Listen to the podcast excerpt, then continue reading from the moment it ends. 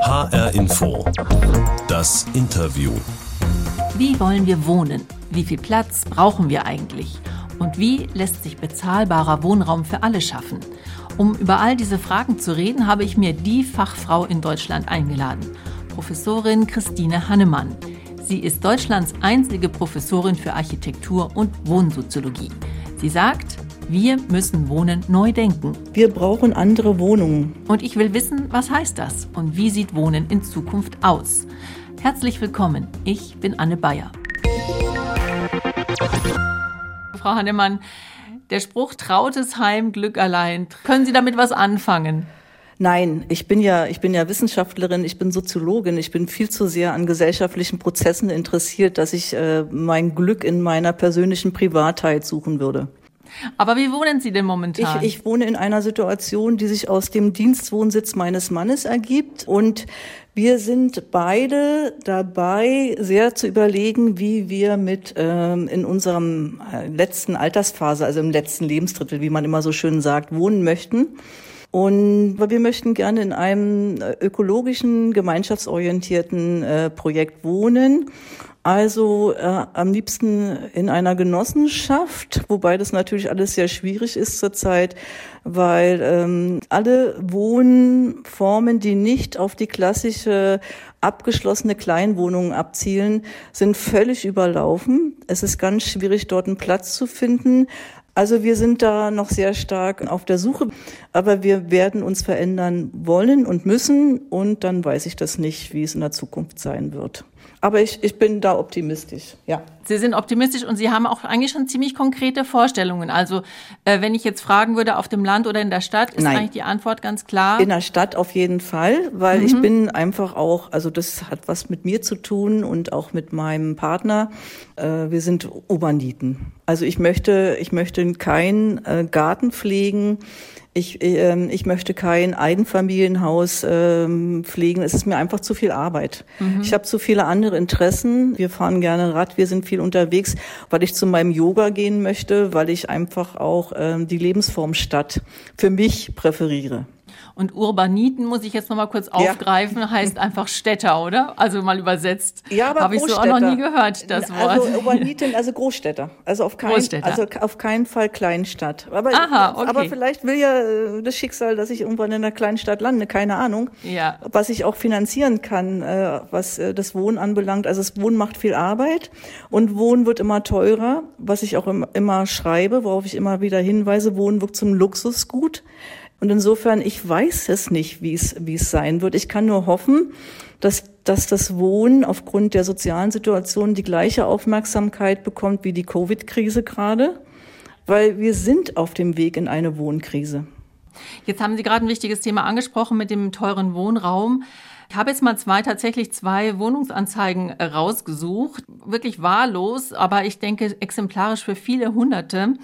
Frankfurt Innenstadt Neubau, drei Zimmer, 80 Quadratmeter Fläche, 1300 Euro warm oder andere Anzeige, großes, modern ausgebautes Zimmer in Zweier WG Kassel Südstadt, 560 Euro. Also, Sie sprechen schon von einer Wohnkrise, auf die wir zusteuern. Es gibt schlichtweg zu wenig bezahlbaren Wohnraum. Was müsste man da tun? Wir haben diese Wohnkrise aus verschiedenen Gründen. Zum einen wegen der nicht nachvollziehbaren Vernachlässigung des sozialen Wohnungsbaus, dann vor allen Dingen wegen des, der Fehler in den 90er Jahren, als der kommunale Wohnungsbestand veräußert worden ist. Das gilt natürlich für Berlin, das gilt für Dresden, das gilt für andere Städte. Das ist eine Katastrophe, die ist nicht mehr heilbar. Und wir haben natürlich aber auch zu wenig Wohnraum, bezahlbaren Wohnraum, weil Wohnen ähm, zum reinen Renditeobjekt geworden ist weil äh, das Wohnen so lukrativ geworden ist durch die Finanzkrise, dass dort äh, zurzeit Betongold ist das Stichwort, die höchsten Renditen erreicht werden können. Und solange man eben das Wohnen dem freien Markt in der Form überlässt, wird sich die Krise weiter zuspitzen. Aber wir haben auch eine Wohnkrise deswegen, weil der Wohnflächenverbrauch, und das ist ja ein ganz großes Tabuthema in Deutschland, der steigt und steigt und steigt. Das heißt, wir brauchen alle zu viel Platz, beziehungsweise wir, wir sind zu anspruchsvoll. Wir haben ein knappes Gut und das ist Raum. Wir haben, äh, wir haben 82 Millionen Menschen in Deutschland und dann kann man das ja mal ähm, auch berechnen. Und wir verbrauchen zu viel Fläche beim Wohnen. Und äh, das zum einen aus Klimagründen, aber eben auch aus Gründen des Komforts, des Wohlstandes. Und wir müssen uns ernsthaft darüber Gedanken machen, wie wir unseren Wohnflächenverbrauch reduzieren können. Es läuft natürlich auch darauf hinaus, ganz einfaches Beispiel. Ich habe zu großen Wohnraum, ich möchte mich verändern, ich möchte mich verkleinern zum Beispiel, aber es kann ich mir finanziell nicht leisten, weil Sie haben ja gerade äh, Wohnungsannoncen gezeigt so wie ich mich bewege, verschlechtere ich mich ja. Und da zum Beispiel wäre eine Strategie, die ich noch viel zu wenig diskutiert sehe, und das muss, ist aber alles äh, überlegbar aus meiner Sicht, dass in Deutschland zum Beispiel ein Wohnungstausch ganz anders ähm, unterstützt wird, dass zum Beispiel die Pendlerpauschale in eine Wohnungstauschpauschale umgeändert wird. Also es ist mhm. auch immer die Frage, was politisch unterstützt wird. Aber ich würde jetzt tatsächlich gern trotzdem noch mal ganz kurz auf den Wohnflächenverbrauch äh, zurückkommen. Gerne. Was, Sie forschen ja schon seit vielen Jahren zu dem Thema. Und äh, was würden Sie denn sagen? Ich weiß, es ist schwierig zu pauschalieren, aber wie viel Platz brauchen wir denn, um glücklich zu sein? Was würden Sie sagen? Es ist natürlich so, ähm, ist die Frage, ob ich jetzt eine konkrete Quadratmeterzahl brauche. Also wir sind ja jetzt auf dem Weg. 2030 wird prognostiziert ungefähr circa 50 Quadratmeter pro Person. In den Städten lässt sich Statistik zeigen, da wohnt man, wird schon dichter gewohnt inzwischen wieder, aber auf dem Land steigt der Flächenverbrauch ohne Ende. Und insofern sind solche Pauschalwerte immer ein guter Richtwert, um zu sehen, wohin der, die Tendenz geht. Aber der Einzelfall muss dann lokal und regional sich sehr genau angeguckt werden. Mhm. Aber jetzt habe ich natürlich die Leute im Ohr, die sagen, also bei uns ist garantiert nicht zu viel Platz. Wir knubbeln uns jetzt gerade in Covid-Zeiten ja. mit dem Homeoffice, äh, genau. mit unseren Kindern, äh, ganz alle eng zusammen und wir bräuchten dringend noch ein Zimmer mehr, können es uns aber nicht leisten. Also mhm. äh, wo sehen Sie dann tatsächlich die Menschen, die dann zu viel Platz brauchen? Also worauf ich eigentlich hinaus möchte, dass wir anfangen müssen, unseren Wohnungsbestand äh, umzustrukturieren, also umzubauen. In der Form, dass eben kleinere Haushalte auch Wohnungsangebote äh, bekommen können, die nicht auf die klassische Dreizimmerwohnung hinauslaufen. Auch wenn ich sage im Einzelfall, ich habe halt, ich, ich wohne halt in der Einstadt alleine und mein Partner lebt da und dann ist da noch mein Kind und so weiter. Ich habe viel Besuch. Äh, auf diesen Einzelfall möchte ich gar nicht abstellen, weil es immer zu äh, verschieden ist, zu differenziert. Sondern ich möchte darauf hinaus, und das ist mir ein Anliegen, wir brauchen andere Wohnungen. Wir brauchen Wohnungen, die zum Beispiel das temporäre Wohnen auch viel stärker ermöglichen, ohne dass ich in ein Hotel gehen muss. Nehmen Sie nur mal das Beispiel Berlin ist zur Bundeshauptstadt geworden. Damit war klar, die ganze Regierung äh, ist in, sitzt in Berlin, die Abgeordneten sitzen in Berlin, die Lobbystrukturen sitzen in Berlin. Und das heißt, die und die ganzen neuen Abgeordneten, die müssen sich jetzt alle Wohnungen suchen in Berlin. Und das macht natürlich die Situation noch mal viel anstrengender. Und warum werden hier nicht Wohnformen angeboten, die in ein temporäres Wohnen, also wo ich eben nicht diese klassische Kleinwohnung beanspruche, sondern eben ein Zimmer in, in einer Wohnstruktur, wir nennen das zum Beispiel Clusterwohnung oder in einem Wohnprojekt, wo ich nicht die gesamte äh, Wohnstruktur beanspruche, weil ich brauche die ja gar nicht in der Form. Die eine ist äh, Mittwoch, Donnerstag, Freitag da, die andere Sonntag, Montag, Dienstag. Also ich, da geht's mir darum, dass viel stärker bei dem Wohnen eben auch ähm, Projekte Ideen entwickelt werden, die eben die Wohnfläche reduzieren, indem mehr geteilt wird. Und da, darauf möchte ich eigentlich hinaus. Ich möchte jetzt nicht sagen, ah, du darfst nur zwölf Quadratmeter haben beim Wohnen, weil das viel zu ähm, individuell ist. Aber ich meine, dass es zu wenig Angebot gibt und dazu gehören eben auch die Hotelzimmer. Die Leute wollen ja gerne ihr eigenes Bett haben oder ihren eigenen Schrank. Und ich, ich möchte auch nicht im Hotel wohnen. Äh, wenn es nicht notwendig ist. Sie möchten natürlich schon ihre individuelle Wohnumgebung selber gestalten, aber eben auf weniger Fläche. Und dafür braucht, braucht es viel mehr Angebote. Also mehr gemeinsamen Wohnraum. Welche also Zimmer konkret können Sie sich denn vorstellen, dass man die sich mehr teilen könnte? Also ich möchte zum Beispiel, also das ist jetzt, hört sich vielleicht versponnen an, aber zum Beispiel, wenn ich bei Wohnform die Toilette ähm, aus dem Bad hinaus äh, legen könnte, dann könnte ich zum Beispiel Küche und Dusche und äh, Waschbecken könnte ich ja zusammenlegen, weil ich brauche äh, unter Umständen keine Küche, weil ich ja keines, äh, keine Familie bekoche. Also mir, mir geht es auch um wirklich veränderte Grundrisse. Also mir geht es äh, und mir geht es eben darum, dass ich brauche ja zum Beispiel auch kein Wohnzimmer. Es reicht ja eine, eine gute individuelle Übernachtungsmöglichkeit, wo es zum Beispiel auch äh, keine klassische Küche braucht, weil ich koche ja kein Essen für vier Personen. Mhm. Aber Sie denken jetzt nicht in Richtung WG, also Wohngemeinschaft, wo man sich eine, Wohn äh, eine Küche dann auch wieder mit anderen Menschen teilt. Das kann auch eine WG sein. Das ist mhm. die bekannteste Form, die es mhm. gibt. Aber ich will einfach noch einen Schritt weiter gehen. Also und meine viele Wohnungen sind nicht WG geeignet. Deshalb geht es mir darum, also was gebaut wird, wenn überhaupt gebaut wird, ist, äh, hat für mich eine, eine Wohnperspektive, die ich nicht für gut halte, weil es immer auf diese klassische äh, Familie in einer abgeschlossenen Kleinwohnung hinausläuft. Und ähm, ich möchte auch, dass der Bestand, der da ist und der ja auch jetzt energetisch äh, saniert werden muss, dass der umstrukturiert wird, dass zum Beispiel viel mehr WGs möglich sind, aber WGs auch als individualisierte Gemeinschaft. Also ich möchte mir auch nicht vielleicht die Toilette mit 25 anderen Leuten teilen. Also ich übertreibe jetzt natürlich. Aber zum Beispiel, dass man äh, Angebote hat, wo eben äh, bestimmte Intimbereiche wirklich auch privat sind aber ich, wie gesagt, ich brauche keine Küchensituation, wie wir es kennen, und ich brauche schon gar nicht eine Küche für, für 30.000 Euro, sondern ich brauche einfach einen Wasserkocher und eine Möglichkeit, wo ich mir mal eine Nudel kochen kann. Mehr brauche ich ja nicht. Und dafür braucht es keine Einbauküche, wie ja jetzt immer auch vorgesehen ist in diesen ganzen Dingen äh, an Wohnungen, die gerade entstehen und wie es auch vorhanden ist.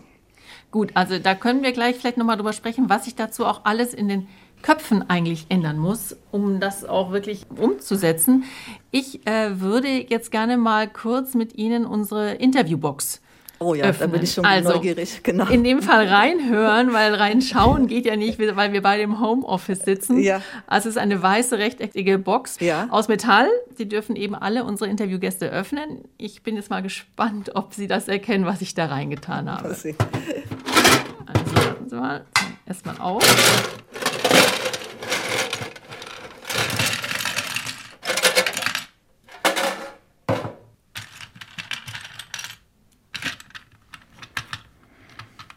So, haben Sie schon eine Ahnung, was es sein könnte? Also ich höre es klappern, ich höre es krüscheln und ich habe überhaupt keine Ahnung. Aber ich habe gar keine Ahnung. Ich bin auch ganz schlecht bei solchen Sachen. Ja. okay, also ich muss gestehen, es ist vielleicht auch, ähm, es ist wirklich nicht ganz einfach. Ich habe Ihnen lauter bunte Legosteine reingetan. Ah, wunderbar. Okay. Haben Sie damit als Kind gespielt?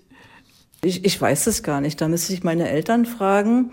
Aber natürlich, mein Bruder, mein Bruder ist mir in Erinnerung, der saß immer auf dem Boden und der hat mit den Legosteinen gespielt, ohne Ende. Ich glaube, wir sind noch ein bisschen geschlechtsspezifisch erzogen worden. Ich hatte eine Puppe, die hieß Susanne. Mhm. Äh, weil ich immer gerne Susanne heißen wollte und nicht Christine. Aber ich kann mich wirklich nicht erinnern, dass ich äh, mit Legosteinen gespielt ah. habe. Was hat denn letztendlich dann Ihre Neugier für, für das Thema Wohnen geweckt?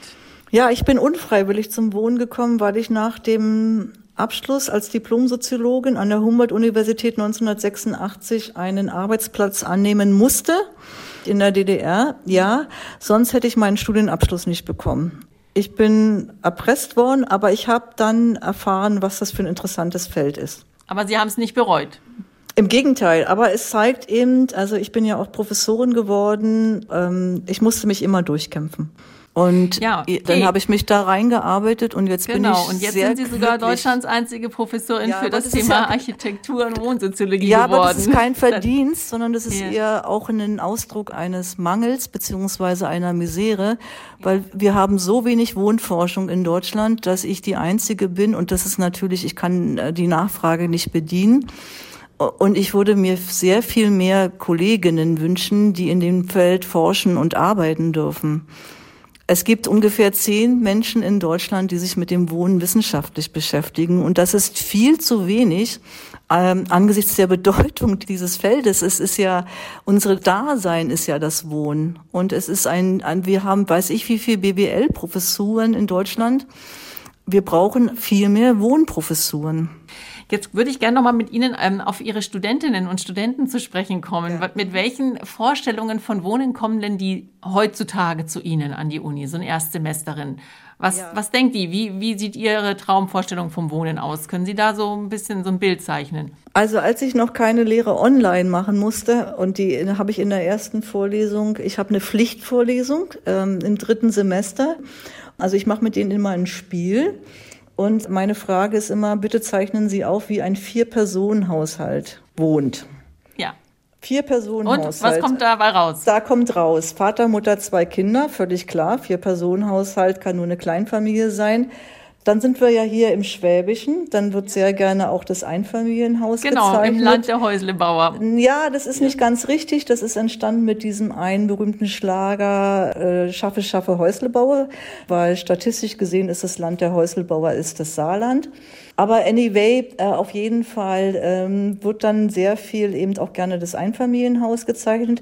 Und ich sehe ja durch die Online-Prüfung, also sehr viele Studierende, die ich online prüfe, sitzen in den berühmten Kinderzimmer im, im, im, im Dachgeschoss äh, eines Einfamilienhauses mit der Dachschräge dann halt.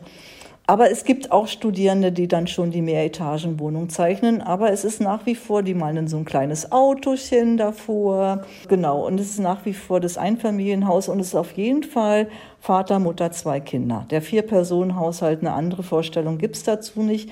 Und meine Vorlesung hat ja das Ziel, das Ganze aufzulösen und äh, den Wohnhorizont, das Wohnwissen ganz deutlich zu erweitern und zu zeigen, dass dieses Modell, Wohnleitbild, eben von, von 1919 äh, stammt. Da haben wir nämlich über die Kleinwohnungsfrage diskutiert. Ja. Und 2021 sollten wir doch darüber hinaus sein. Es sagt aber doch trotzdem ziemlich viel aus über das, was in den Köpfen eben eigentlich noch vorherrscht an ja. Wohnvorstellungen, oder? Ja, es ist viel Und zu wenn, wenig Wohnwissen da. Ja. Wie viel würden Sie denn sagen, ist von dieser Mentalität, auch wenn sie vielleicht nicht ganz stimmt, äh, schaffe, schaffe, Häusel bauen, noch zu spüren? Also es ist halt so, wenn ich das mal für Deutschland jetzt versuche zu verallgemeinern, dass ich, wenn ich übers Wohnen nachdenke, das Bild changiert zwischen Einfam also Einfamilienhaus beziehungsweise Doppelhaushälfte oder irgendwie so und äh, Mietwohnungen äh, in einer, im mehrgeschossigen Wohnungsbau. Mhm. Also alle anderen Formen dazwischen sind nicht präsent. Ich muss teilweise sogar erklären, was genossenschaftliches Eigentum ist, weil es ist nicht bekannt.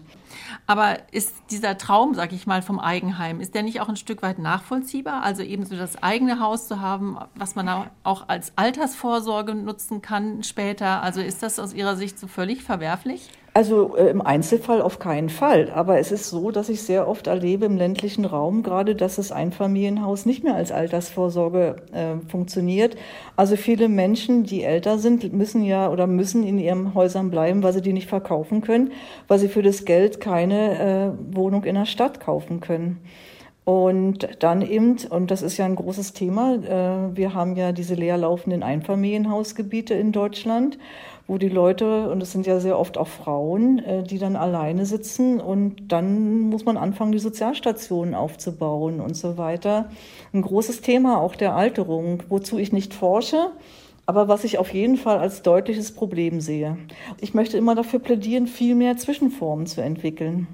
Aber trotzdem ist es ja unglaublich schwer. Ich erinnere mich an an einen Vorschlag der Grünen. Die haben im Wahlkampf das Bauen von Eigenheimen halt ein bisschen ansatzweise in Frage gestellt. Das ja. war damals der Vorsitzende der Grünen Bundestagsfraktion Anton Hofreiter. Der hat dafür auch ganz schnell auf den Deckel bekommen, ist dann auch zurückgerudert, hat gemeint, die Grünen, die hätten ja nichts gegen die eigenen vier Wände.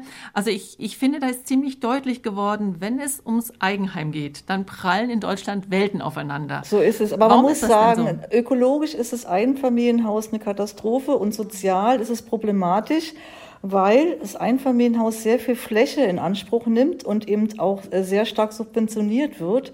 Und für mich ist es eine Frage eben auch der, der Wohngerechtigkeit. Also ich habe ich hab ja nichts dagegen, dass jemand, wenn er meint, dass es für ihn gut ist, das ist ja in Ordnung. Mir geht es nur darum, dass, äh, dass damit kein bezahlbares Wohnen geschaffen wird. Und damit wird eine Wohnform unterstützt, die ist ähm, klimatechnisch hochproblematisch und die nimmt sehr viel Fläche in Anspruch. Die Leute haben zwei Autos und es äh, sind noch keine guten Modelle mir bekannt, wie ich das reduzieren kann, gerade wenn ich im ländlichen Raum lebe. Also es geht mir darum, wohin steuert die Wohnpolitik? Welche Wohnformen werden unterstützt und welche nicht? Und ich muss mich ja immer entscheiden. Es ist ja eine Frage, was, was wird subventioniert und was mhm. nicht. Okay, Frau Hannemann, dann mal noch mal kurz zusammengefasst. Sie sagen, das Modell Einfamilienhaus, das kommt eben ökologisch und auch sozial, sozial. Mhm. an seine Grenzen. Mhm. Jetzt lassen Sie uns mal kurz über Alternativen sprechen. Ich würde Ihnen dazu jetzt mal drei mögliche Szenarien vorstellen und Sie sagen jeweils denkbar oder undenkbar und unmöglich. Soll ich wirklich ja? so kurz antworten? Das ja, ganz ich, kurz. Das, das genau. Ich, ich, Sie müssen sich entscheiden. Doch, Sie, Sie werden es schaffen. Okay. Ich sage jetzt mal A. Alle wohnen nur noch in Wohngemeinschaften oder Mehrgenerationenhäusern. Nicht denkbar. Nicht denkbar. Aber wünschbar. Aber wünschbar. Okay. B. Eigenheime werden abgeschafft. Nicht denkbar, aber sie werden nicht mehr neu gebaut. Und C, Tiny Houses, also diese ganz kleinen Einraumhäuser, werden die neuen Wohnsiedlungen. Nicht denkbar. Warum? Sind viel zu teuer, sind so eine Art Gucci-Handtasche. Okay, also welche, es ging doch, ging doch, Sie haben es doch geschafft. Sind Sie Ganz kurz. Gut, ja. also welche von diesen drei Visionen kommt Ihren Vorstellungen von einem Zukunftsmodell für eben soziales und ökologisches Wohnen am nächsten? das Modell A, weil es mhm. in, in, Zukunft wird es viel mehr Wohnprojekte geben, die gemeinschaftsstiftend wirken. Okay, jetzt kommen wir noch mal ganz kurz auf einen Trend, den haben Sie auch ganz am Anfang unseres Gesprächs schon angesprochen, und zwar, dass es einfach immer mehr Menschen gibt, die Single sind und auch dementsprechend alleine wohnen. Müsste sich die Wohnpolitik da auch noch viel mehr an diese Bedürfnissen orientieren? Naja, alleine wohnen heißt ja nicht alleine leben sondern die, das ist ja auch die Frage, wie Singles äh, klassifiziert werden. Aber es gibt immer mehr Menschen, die zumindest in einer bestimmten Zeit ihres Lebens eben nicht äh, verpartnert sind, äh, nicht familiär eingebunden. Und wenn Sie das als Single bezeichnen, äh, ich sage immer ein Personenhaushalt äh, dazu, weil das Single ist ja, es gibt ja die Freiwilligen und es gibt die Erzwungenen und so weiter. Und ich denke, ja, auf jeden Fall, weil das Thema, was wir noch nicht angesprochen haben, was aber für mich zur Wohnungsmisere dazugehört oder zur Wohnungskrise, ist die Zunahme von Einsamkeit in Deutschland. Also das ist ja auch bekannt in der Öffentlichkeit, aber der Zusammenhang zum Wohnen wird nicht gesehen bisher. Und ich meine, diese äh, Einsamkeitssituation, damit meine ich nicht nur die Zunahme von Depressionen und ähnlichen psychischen Erkrankungen, sondern wirklich ähm, dieses äh, Verlassensein, also alles, was mit Einsamkeit verbunden ist. Und da zeigen ja die Studien, dass es gerade auch bei jungen Menschen, bei Frauen zum Beispiel, sehr stark zunimmt. Und äh, es ist ja immer die Frage, wie wird Integration, wie wird Zusammenhalt in der Gesellschaft hergestellt? Und das ist traditionell in Deutschland, da wird ja die Erwerbsarbeit sehr stark äh, in den Vordergrund geschoben, wenn es um die Beteiligung an der Gesellschaft geht, was ja auch äh, eine Grenze hat. Also die überwiegende Mehrheit in Deutschland ist ja nicht erwerbstätig, sondern ist entweder Kind oder, oder ist in, in, in einer Rente, in einer Pension. Also äh, es wird sehr stark äh, ein Modell bei der Integration präferiert und die funktioniert aber nicht mehr. Also wir sagen dazu, dass die Werkbank als Integrationsmotor nicht mehr funktioniert. Und für mich ist der Bereich, der alle miteinander verbindet, also ganz abgesehen von der Existenz in Internetblasen und ähnlichem, ist das Wohnen. Und ich, deshalb läuft es wieder darauf hinaus, dass ich dafür plädiere, dass wir das Wohnen anders organisieren müssen, dass wir das anders gestalten müssen, anders bauen müssen. Und zwar, dass über das Wohnen Zusammenhalt hergestellt wird. Und da gibt es natürlich auch einige wenige Beispiele, die ich auch äh, in einer Studie untersucht habe. Also Wohnmodelle, die moderieren und dann eben Menschen aus unterschiedlichen Milieus, in unterschiedlichen geografischen Herkünften, mit unterschiedlichen sozialen Situationen, was eben auch die familiäre Situation anbelangt, äh, versuchen in einem Wohnprojekt zu integrieren. Mhm. Und da gibt's, da, aber es gibt nur ganz wenige. Also wir haben 36 in Deutschland gefunden. Ja, aber Jetzt nochmal ganz grundsätzlich gefragt, haben Sie nicht auch das Gefühl, es liegt an den Menschen selber, dass sie sagen, oh, ich könnte mir das nicht vorstellen, anders zu wohnen oder meine, nicht meine eigene kleine Wohnung zu haben oder wie auch immer. Also, dass es nicht nur also an der Politik liegt, sondern eben an ja an dem, wie wir aufgewachsen sind, wie oder wie mhm. die Menschen sozialisiert sind. Mhm. Also das, das ist, hängt wieder zusammen mit dem, was ich übers Wohnen weiß. Und das, ja. was ich übers Wohnen weiß, äh, changiert ja, das haben wir ja auch gerade besprochen. Ich, ich weiß was vom Wohnen vom Einfamilienhaus ne, und ich weiß was von, von der Mietwohnung. Und dass sich dann der Mensch eher dafür entscheidet, was Privates für sich zu haben, kann ich mir gut vorstellen. Und würden auch, könnte ich vermuten, repräsentative Befragungen zeigen.